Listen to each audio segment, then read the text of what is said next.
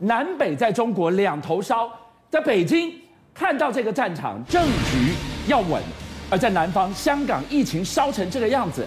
届时台海他们会在这里添乱，抓台湾当出气包吗？美国选在这个时候重启二战的生产动员，加速造舰，到底看到共军怎样的威胁？今晚我们首度曝光。台湾的防卫固守三位一体也完全成型了。好，最近啊，当然啊，很多这些欧美国家啊，很担心怎么回事？就是因为现在俄乌啊打得正火热的时候，这个时候大家感觉好像都忘记啊台海之间的这个呃情况是怎么样了。那现在啊，加拿大这个司令呃，他负责情报部门的的这个将军呢莱特他就说啊，他说哎，他他就很担心啊，大陆啊有可能啊趁俄乌之战的时候来来对台湾进行洗脑甚至啊攻击。这个事情它多严重？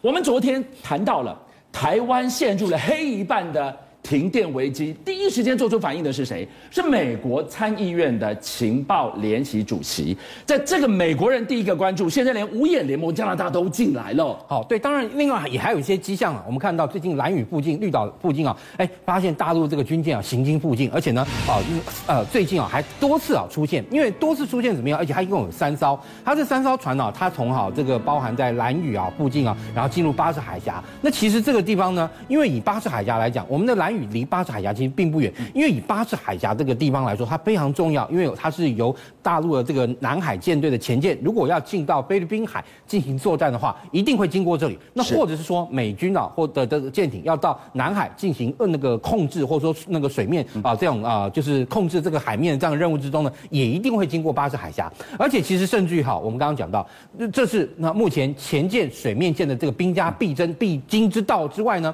它其实啊，你那个台湾呢、往南边。啊，往西边的海底那个电缆也是经过这里，所以就说之前呢还发生过一些海底地震，把这边的海底电缆一震断，造成香港啊、台湾啊、马尼拉啊之间的这个海底电缆这个电讯大断讯。你看那时候啊，你要上网都上不了，为什么？因为这些网络其实啊在啊那个底下都是走这种海底电缆走的，所以这个地方多敏感。从兰屿往外的整个巴士海峡，它掐住了世界通讯的咽喉，它也抢占了潜舰伏击的战略高地。但问题是。观众朋友，这个只是共建威胁的第一部曲，第二部曲我们来看到的是。它下水饺居然以如此迅猛的速度，的确啊，你看到现在大陆最新的这个水面舰拉萨号，拉萨号是它的零五五型的第二号舰哦。零五五是一个什么样一个角色的一个船呢？因为我们看到现在中国大陆航空母舰开始在刺激下水，对不对？这个时候它的零五五的这个船呢，就是拉萨号啊，在那个央视啊展示一个画面，跟他们海上的这个油弹补给舰呢进行海上的这个油料补给。你可以看到一开始先撇缆啊，用那个撇缆枪之后，先那个把这个整个高线作业啊要架起来之后，两艘船靠近，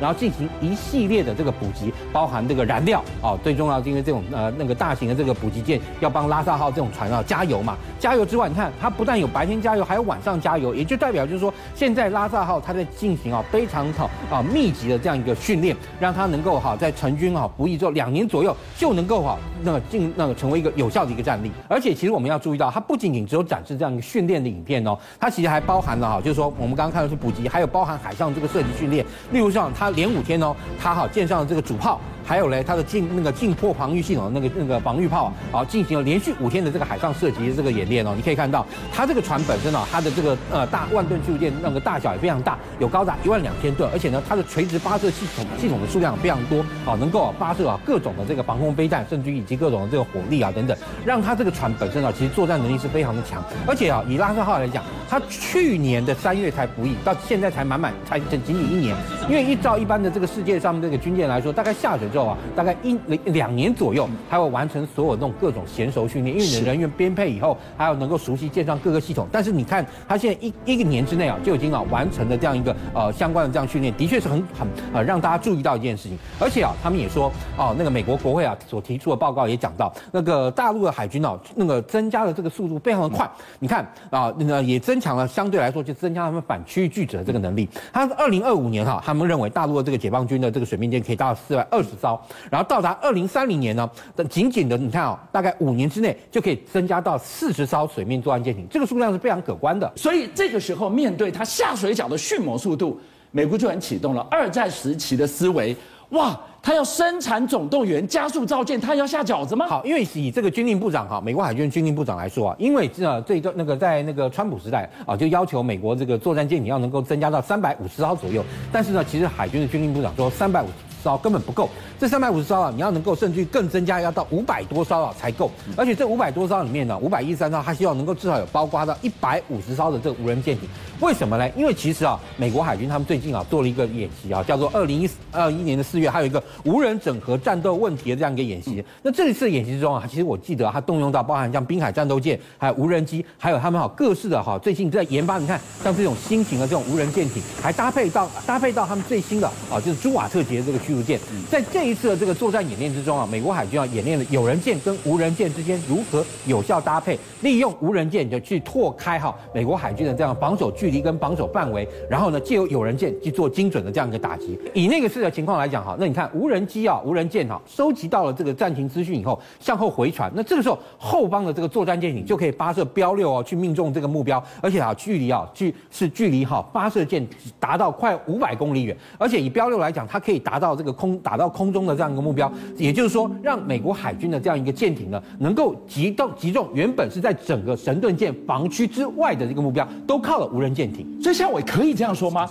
美国接下来也要在南海跟老共展开一场不对称作战。我今天我的神盾我不用开进南海，我在五百公里外等着打，谁来回报坐标？就这个无人的舰艇。对无人舰艇啊，其实现在在美国海军里面，他们做了非常多的研究，包含这个新的这个 Saildrone Explorer，就好这个呢，它这个船本身啊其实并不大哦，而且呢它是靠这个风力跟太阳能，所以因为靠风力跟太阳能啊，让这个哦那个海上的这一个无人船呢，你可以看到，哎面那个密布在海上，对不对？而且呢它可以在海上进行长时间的一个操作，它的这个操作时间，因为它本身无人嘛，然后而且它又靠风力跟太阳能，是也没有加油问题，丢出去以后就让它在海上慢慢慢慢的这个飘，而且呢它能够那个操作这个。那个那个成那个时间呢、啊？每一年啊，全年无休，每一年三百六十五天，它通通可以用。丢在那边一整年，不要理它，没关系。对，而且它的操作成本很低，而且呢，甚至于哈，它你看以这个船本身来讲，它如果说经过二十八天的连续的这个航行，它可以更换底下的那个征收器材，它那个也可以哈利用装在那个把那个小型那种声呐，是或是啊海底测绘地形用的声呐呢，装到这个无人船上面以后呢，它在海上航行呢，你看，你看二十八天航行以后，它可以航行啊，以距离来讲，可以达到两千两百五十海里哦，也就是四千多公里哦。所以我把海底地形摸透透了。对，它可以绘制四六千四百平方海里的海底地形图。你看这样走起来，那个那个路那个所能够绘制海底地形图有多大？那我问你，这个画面看起来它很小哎，但你你你不管把它放在台海，你把它放到南海，哎，这些地方都是会遇到风暴台风的地方。打都打翻掉了。其实以风暴来讲，那当然他当初在设计的时候也考虑到这个问题。所以当时啊，美国曾经去年啊，他这个无人艇呢，他好利用一次啊四级飓风来袭的时候，你看他把这个无人艇放到这样一个那个四级飓风的风浪里面，让它跑啊跑，摇啊摇的。因为它本身这样一个船，它本身其实虽然说它是无人呢做的，但是它的这个材料啊跟相关的这个设计可以做的非常的坚固，所以呢，让这个船本身啊在四级飓风的这个。涌浪啊，跟大浪的这个吹袭哈，跟这个那个摧残之下，对不对？还能够全身而退，所以美国海军对这个新的这样一个海上的一个无人船还蛮有信心的。像我今天带我们来看到了美国加速造舰的大计划，那自己的台湾自己守，国军。三位一体的全新阵容跟思维，今天校委首度为我们来曝光。好，对现在国军来说，当然可能最重要的问题就是要增加员额。那增加员额怎么来呢？因为以目前来说，现在全志愿役的这个军人大概十六万多，但是啊，跟我们实际上原先啊这个经过这个兵力整建计划所调调整出来这个员额二十一万五千呢，还是有一定程度的差距。你看差了快五万人左右嘛，对不对？孝玮的意思说，我们喊什么金石案、金石汉喊了几十年了。阿兵哥越来越少，这是第一次国防部松口，我们要增兵。对，所以有人说啊，过去从金石精粹也好，到最后呢变金光了，对不对？那人就不够用了。你但是你现在买了那么多的这些新的这些武器武器配备，等到外面啊后面逐渐的开始交货以后，是进到交货高峰期啊，那这时候会发现我们的人其实就不够用了。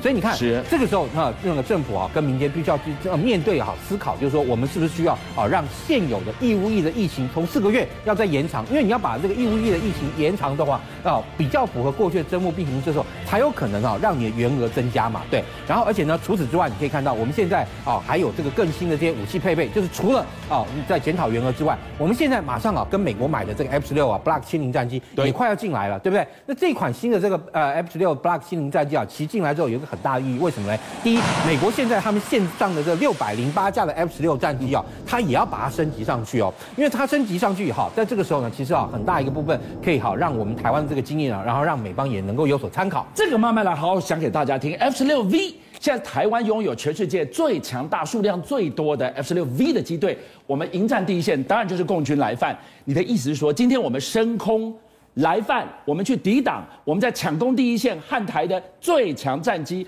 老美也全面升级，背后藏着什么样的战略思维？因为其实美国来说的话，美国今天开发一款新的武器，很重要一个东西呢，它为这个武器啊做作战准则。但对不起，F 十六 V 实在太新了，新到现在连美国自己都没有作战准则。对，所以在这个情况下，我们中华民国啊国军所操作过 F 十六这些所有经验，对于美军来说，在未来他们的 F 十六战机升级以后，就会是一个非常好的借鉴，也就是说对接。哎，是的，也就是说我们可以把我们整个换。装运作好，使用 F 十六这个过程呢，可以好跟美方啊交换这个经验，而且我们还有人固定会到美国去啊进行 F 十六这个受训。说一个更简单的形容，我打怪的经验值，我通通可以跟你分享。对，没错。而且在这个情况下，你说啊，以这个 F 十六战机来说，它的作业成本，我那个相对相对来讲是美国现在所有的这个战机里面大概算最低的。它比包含像 F 二十二、F 三十五，然后 F 十五等等都要低，所以它是一个对美国空军来讲相对来说是一个低成本的一个战斗机。所以在这个情况下，它需要升级六百零八架。让它未来哈能够有更多的飞机啊可以作战，而且呢，以美国来讲，现在大家会说啊，无人机不是很厉害吗？无人机很多啊，对。